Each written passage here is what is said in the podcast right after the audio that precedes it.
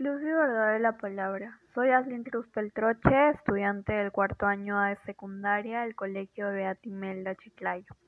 Les leeré el poema Amo Amas, pero antes quisiera comentarles una breve reseña en torno al poema y al autor.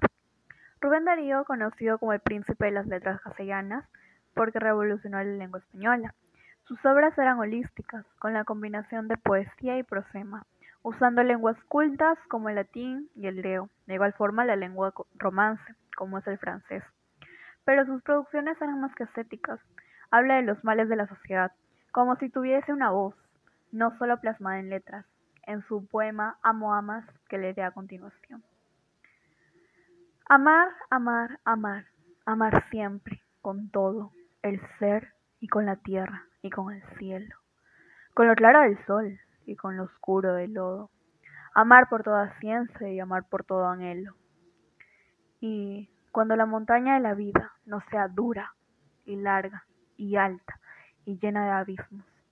Amar la inmensidad que es de amor encendida y arder en la función de nuestros pechos mismos. Aquí se ve incluido en la tendencia modernista llamada intimismo, porque se centra en los sentimientos del poeta, proyectando sus sentimientos sobre los paisajes en forma de símbolos. El principal tema de este poema es el amor.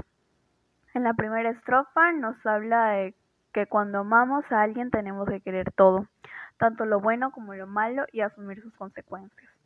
En la segunda estrofa dice que cuando la vida nos muestre las cosas malas debemos amar aún más. Un poema un poco inusual, viniendo de Rubén Darío, ya que normalmente no solía escribir poemas amorosos.